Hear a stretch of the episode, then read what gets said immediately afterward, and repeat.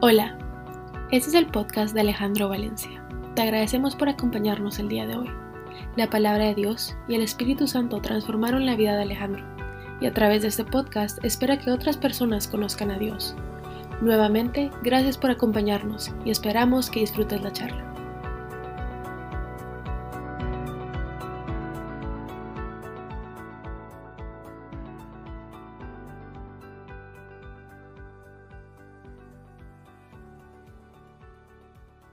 Nuevamente es un gusto poder estar aquí reunido hoy con ustedes, eh, estar en esta reunión y para lo que aquellos que nos oyen después en, cualquier plataforma digital, pues les mando un fuerte abrazo. La verdad, extraño y anhelo todos los miércoles. Y para mí, pues poderme reunir y, especialmente cuando preparo el mensaje, eh, es redactar las luchas que tengo día tras día.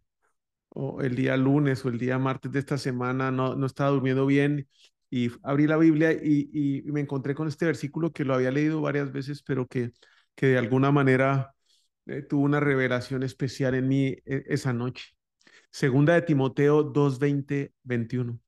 En una casa grande no solo hay vasos de oro y de plata, sino también de madera y de barro, unos para los usos más nobles y otros para los usos más bajos. Si alguien se mantiene limpio, llegará a ser un vaso noble, santificado, útil para el Señor y preparado para toda buena obra. Y lo que veía yo claramente esa noche era mantenerse limpio, mantenerse limpio. Ese es el trabajo de cualquier discípulo cristiano, o que se llame discípulo o que se llame cristiano. Es mi trabajo, es su trabajo. Si como yo usted dice tener a Jesús como su Señor y su Salvador. Porque es así como podemos llegar a ser útiles y estar preparados para hacer la voluntad de Dios. Toda buena obra que Dios haga la hará a través de nosotros. Perdernos en nuestras diarias actividades, los planes, los proyectos, sueños, ideas, y dejar a un lado el mantenernos limpios, nos aleja lentamente, lentamente de la voluntad de Dios. Proverbios 29, 18. Donde no hay visión, el pueblo se extravía. Dichosos los que son obedientes de la ley. Y para mí la visión en este momento y amarrando el versículo anterior es mantenerse limpio. Si como a mí, a usted le arde el corazón por servir a Dios, por hacer su voluntad, por caminar en su propósito, entonces mantenerse limpio, apartados solo para Él, aunque vivamos en este mundo, debe ser nuestra meta. En el mundo en que hoy vivimos, donde por todos lados recibimos invitaciones para embarrarnos, es muy fácil dejar de estar limpios, terminar completamente embarrados. Y para hacer una pequeña analogía con el tema, ah, en una herrería hay tres tipos diferentes de herramientas. Hay herramientas en el montón de la chatarra, obsoletas, rotas, sucias y oxidadas, herramientas viejas y herramientas olvidadas. Hay también herramientas en el yunque que están derretidas, siendo transformadas por el calor, moldeables y cambiables. Y el tercer, el tercer grupo de herramientas son las herramientas de utilidad, las que están afiladas, en excelente condición, definidas, móviles y están listas en la caja de herramientas del herrero, dispuestas para ser usados por la mano del amo cumpliendo su llamado. Y la verdad es que todos aquí estamos en algún lugar de la herrería, o bien estamos en el montón de la chatarra, o bien nos encontramos en el yunque, en las manos del maestro, o estamos listos como herramientas dispuestas para ser usadas por Dios. Algunos como yo hemos estado por esos tres diferentes sitios. De la estantería al banco de trabajo, del agua al fuego. En el montón de basura de herramientas rotas, en el yunque de remodelación, en las manos de, del maestro, este es un viaje que es doloroso, pero que a la vez es un viaje que da mucho gozo. Y mientras estamos haciendo este viaje, este recorrido para dejar de ser el montón de herramientas arrumadas sin uso, pasar por el fuego donde, no nos, donde nos atrevemos a que seamos golpeados en el yunque de Dios y que busquemos empecinadamente nuestro propósito, es vital mantenernos limpios, apartados a la espera del privilegio de ser llamados instrumentos escogidos de Dios. Proverbios 29, 18. Cuando la gente no acepta la dirección divina, se desenfrena. Pero el que obedece la ley es alegre. Yo creo que el mayor error que puedo yo llegar a cometer es tener éxito en algo que de verdad no importa. Ser la herramienta más grande, la más vistosa del montón de la chatarra, que muchas veces he llegado a estar ahí. Mantenernos en el yunque seguir en ese proceso, seguir siendo labrados porque no estamos dispuestos a rendir. Podemos estar operando albergues, proporcionando alimentación y ropa a los necesitados, todo en el nombre de Jesús, pero sin vivir una vida crucificada, rendida y resucitada de Jesús, dando saltos de alegría, pero nunca estando en el Calvario para que nuestros pecados sean lavados. Es hacer una herramienta vistosa en el montón de la chatarra. Podemos tener un objetivo incorrecto. Nos lleva a un lugar o a una meta incorrecta. Tenga claro, usted y yo y todo el mundo va a llegar a una meta, pero pocos llegaremos a la meta correcta. Llegamos a la meta correcta a propósito, cuando estamos concentrados, cuando estamos intencionalmente buscando esa meta, rendidos totalmente a Jesucristo, limpiados por su sangre y manteniéndonos limpios y apartados para Él.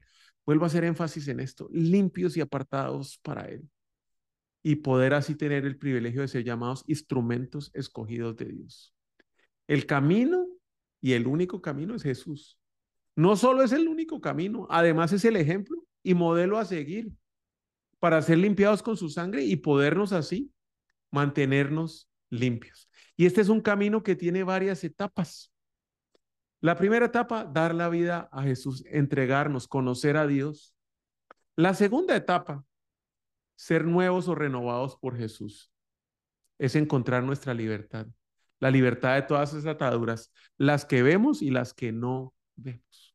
La tercera etapa es ser como Jesús, descubrir nuestros dones y nuestros talentos, los regalos espirituales que Dios nos ha, nos ha dado.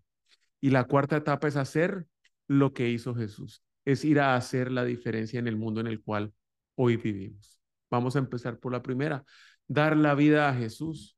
Es seguir a nuestro pastor, al pastor que hablábamos la semana pasada, es rendirse a él y seguirlo. Mateo, o, Marcos, perdón, 8:34 al 38. Entonces llamó a la multitud y a sus discípulos, Jesús.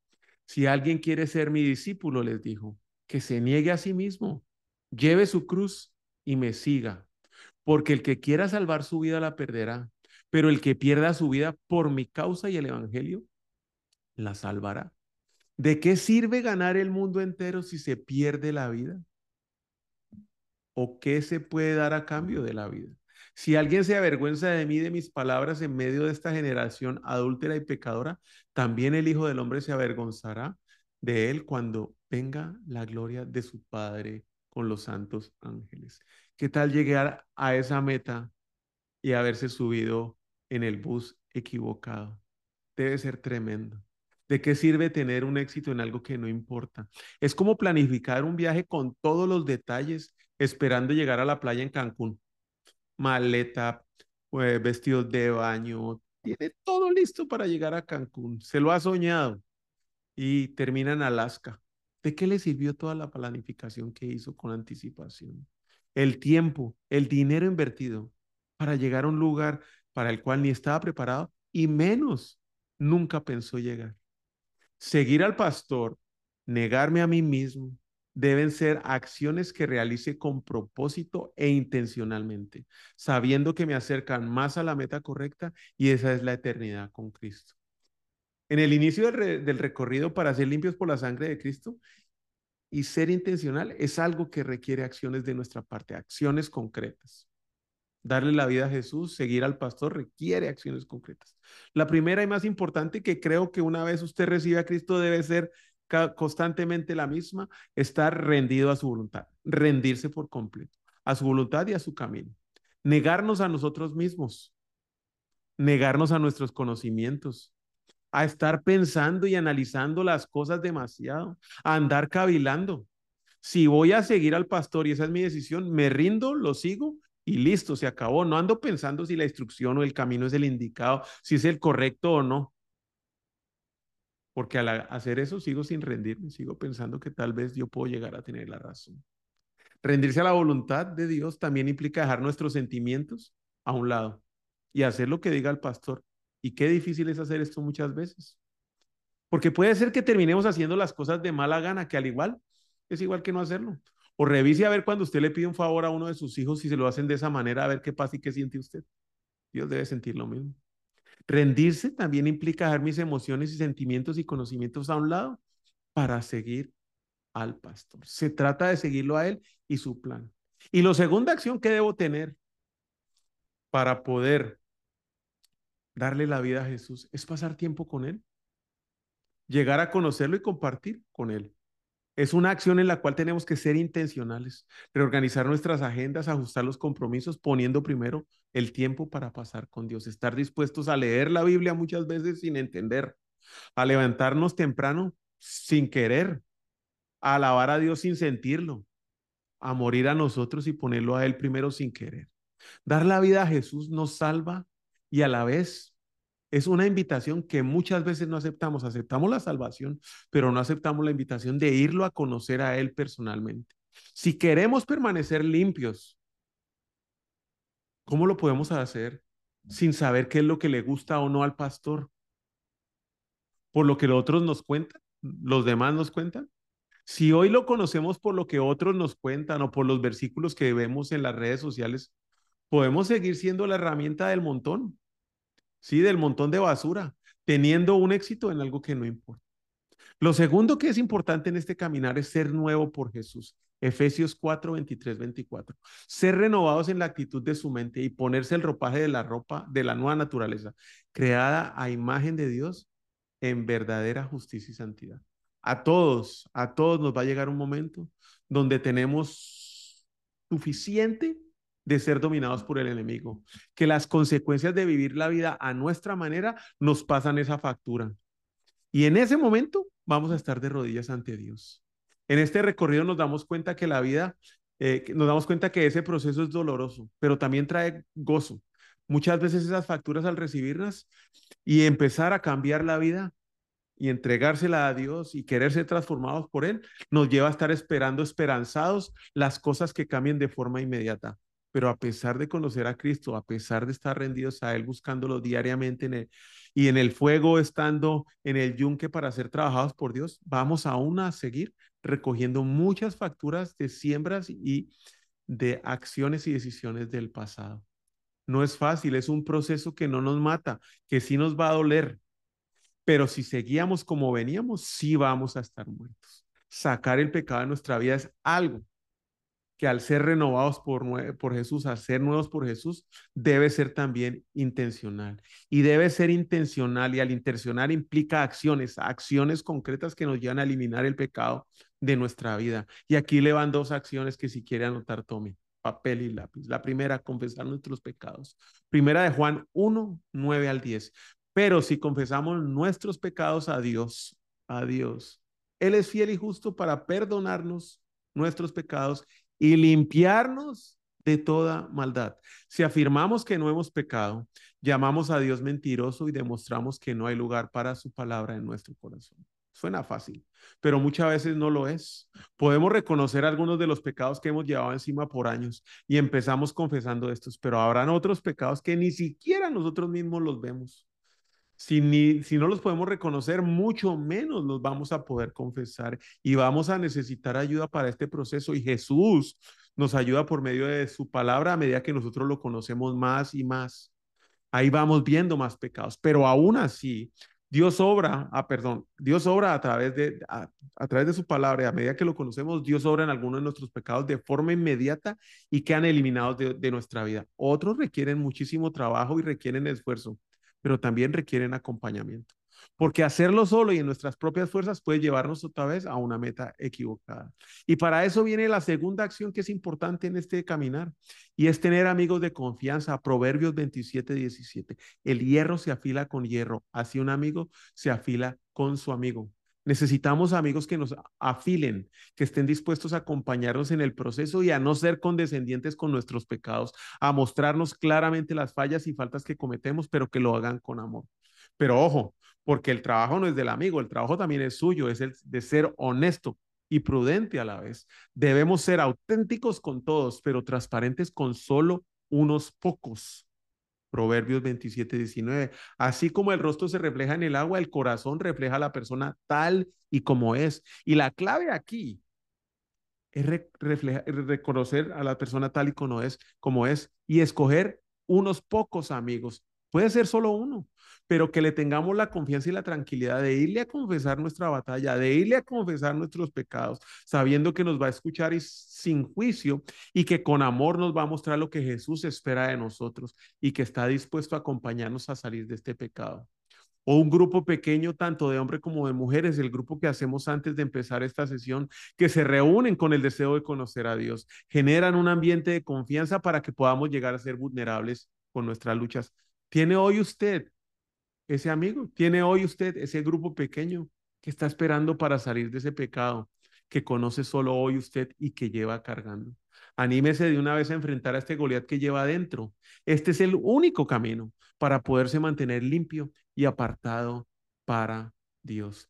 Lo tercero es ser como Jesús. Gálatas 4:19. Oh, mis hijos queridos, siento como si volviera a sufrir dolores de parto por ustedes y seguirán hasta que Cristo se forme por completo en sus vidas. Y ese es el camino de ser discípulos.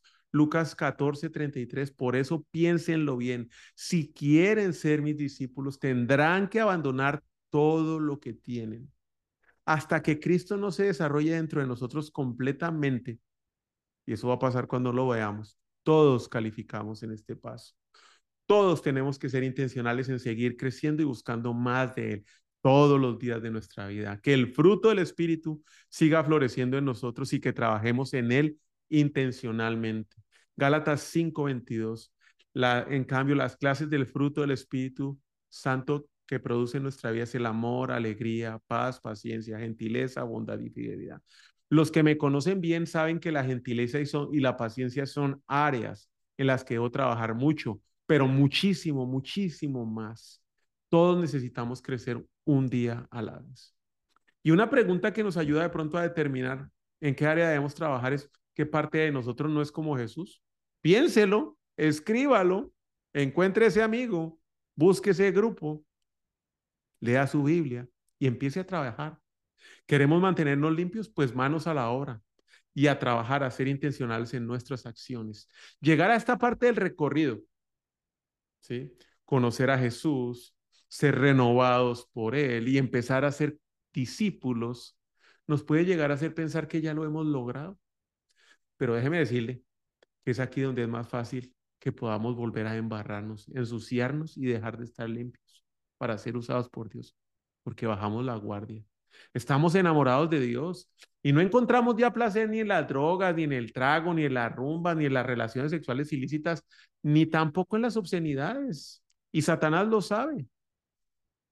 La mayoría de los placeres carnales nos causan repulsión, ofenden a un cristiano. Pero mire qué pasa cuando es ir al cine a ver una película o bien desde la sala de su casa exponerse a las influencias desagradables. No existe un pecado particular, la verdad que no. Pero podemos llegar a estar tan bien acomodados con las películas de Netflix de doble sentido, con las fiestas concurridas, con los ojos nuestros brincones, a las reuniones sociales y a saborear el vino.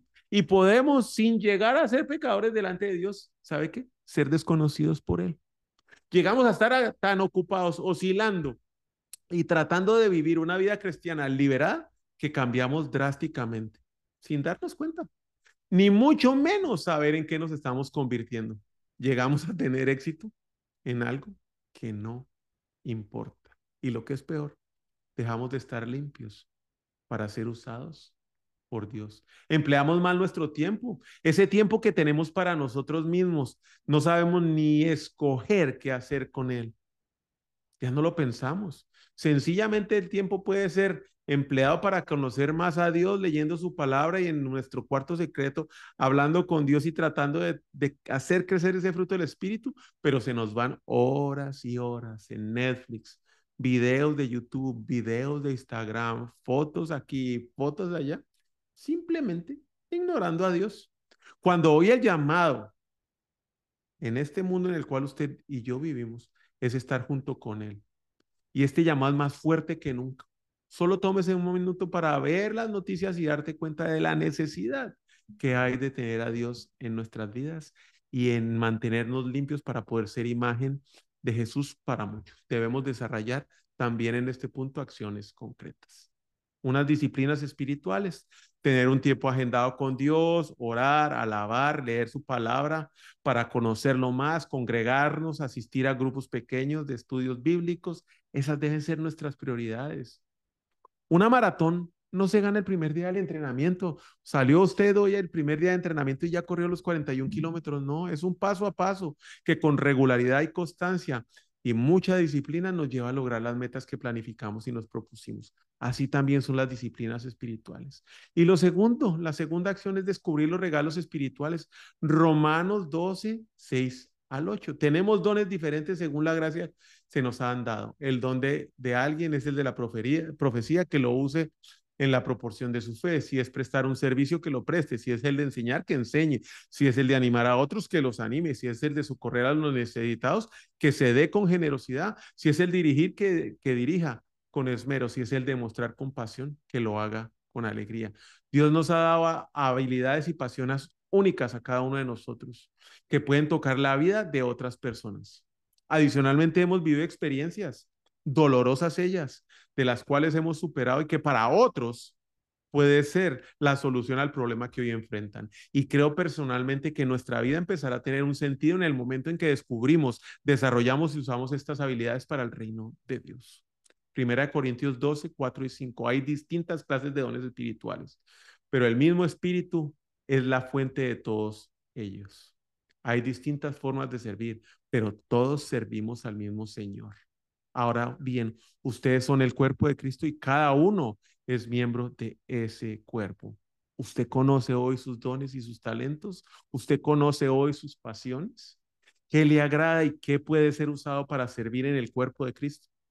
Somos influencia para muchas personas que nos miran y nosotros ni siquiera lo sabemos. ¿Sabe qué? Somos la Biblia de muchos que no creyentes van a leer. Somos nosotros, es nuestra vida, esa Biblia para aquellos que no creen en Dios. ¿Estará limpio? ¿Estoy limpio y apartado para Dios? Para poder ser ese instrumento. Porque de no ser así, ¿cuál será entonces mi influencia? Y lo cuarto en este viaje es hacer lo que Jesús hizo.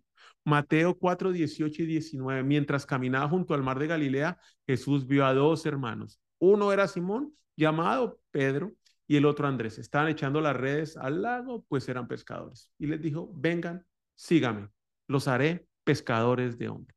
Los seguidores de Jesús tenemos dos visiones. Una única para cada uno de nosotros y otra para todos nosotros.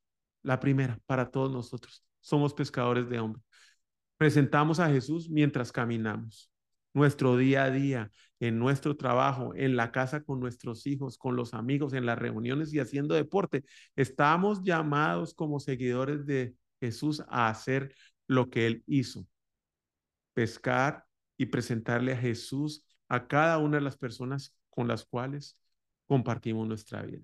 Y la segunda es una visión para cada uno de nosotros, es ir a servir haciendo la voluntad de Dios. Salmo 143, 10, enséñame a hacer tu voluntad, porque tú eres mi Dios, que tu buen espíritu me guíe por un terreno sin obstáculos. Y en mi caso particular, estoy seguro que después de mucho trabajo y haberlo estado buscando fuertemente, servir conectando los recursos disponibles con las necesidades urgentes en el momento en que Dios me lo indique.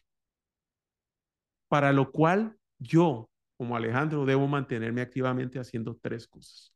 Lo primero es escuchando a Dios y a las personas. Lo segundo es aprendiendo de las personas. Y lo tercero es amando a las personas.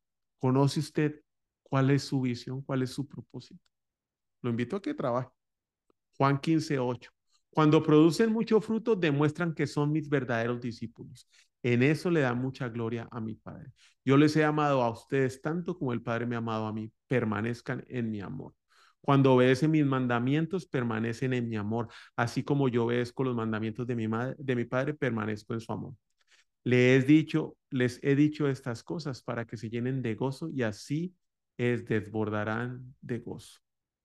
Para terminar, mi invitación es mantenerse limpio y apartados para Dios, rendidos a Jesús, pasando tiempo con Él, confesando en arrepentimiento nuestros pecados, caminando con amigos de confianza que nos ayuden a mantenernos agradando a Dios día tras día, creciendo y desarrollando el fruto del Espíritu y los regalos espirituales con disciplinas espirituales que nos lleven a ser pescadores de hombre, sirviendo a los demás como Jesús lo hizo. Jesús limpió los pies de los discípulos y yo creo que nos toca a nosotros cuidarnos, limpiarnos y ayudar a los demás a permanecer limpios. Debemos cuidar a los demás. Por lo tanto, teniendo, por lo tanto, amados, teniendo estas promesas, limpiemos de toda inmundicia de la carne y del espíritu, perfeccionando la santidad en el temor de Dios. Segunda de Corintios. Y el principio es un temor reverente a Dios que nos lleva a mantenernos limpios. Esa es la invitación de esta semana. Y para mí nuevamente es un gusto compartir mis luchas y mis batallas. Sé que Jesús y el Espíritu Santo me guían y me acompañan para poder compartir esto todas las semanas. Me fortalece para seguirlo haciendo y vamos a darle gracias en oración a Dios. Señor Jesús, te damos infinitas gracias porque enviaste a tu Hijo Jesús a entregar su vida por nosotros. En la cruz Él nos limpió con su sangre de nuestros pecados. Ayúdanos a mantenernos rendidos a Jesús, que podamos tener esa fortaleza, la voluntad y la disciplina de mantenernos tiempo dedicados a conocerlo. Que cuando nos equivocamos vengamos buscando tu misericordia en arrepentimiento, entregándote nuestros pecados. Pon en nuestro camino amigos de confianza con los cuales podamos compartir nuestras luchas, que nos ayuden a mantenerte agradándote todos los días de nuestra vida. Danos las habilidades, danos la información, danos el conocimiento y la fortaleza para crecer día tras día, desarrollando el fruto del Espíritu en nosotros y que podamos conocer esos dones, esos talentos, esas pasiones que has puesto tú dentro de nosotros que pueden llevar a servir a los demás. Que seamos hombres y mujeres de servicio, enfocados en trabajar en tu voluntad y no en la nuestra, y guiados por el Espíritu Santo, sirviendo a los demás como Jesús lo hizo. En el nombre de Cristo Jesús. Amén. Les doy las gracias nuevamente por reunirse acá, por la constancia. Los invito a que revisen el libro 2 de Timoteo 2, cómo ser obreros de Dios, que lo lean, mediten en su palabra. Les deseo un excelente fin de semana y nos vemos el próximo miércoles. Dios los bendiga. Gracias.